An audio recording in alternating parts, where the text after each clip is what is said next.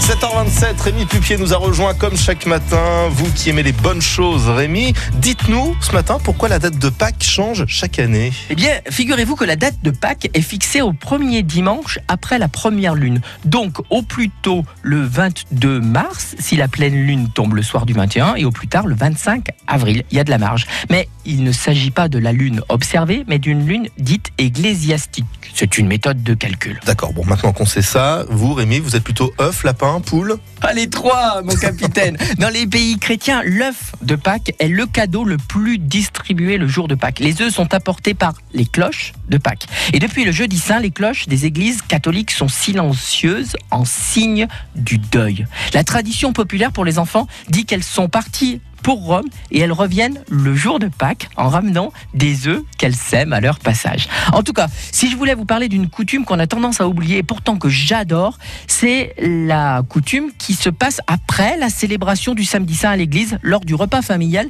Chacun choisit un œuf décoré et deux à deux, chacun frappe son œuf contre celui de son voisin.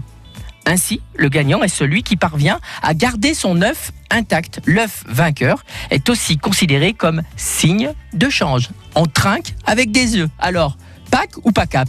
Oh bah, Régalez-vous. Cap, cap, et puis on a le temps hein, d'acheter les, les chocolats, les œufs, les cocottes, puisque Pâques c'est le 21 avril prochain, on vous le rappelle.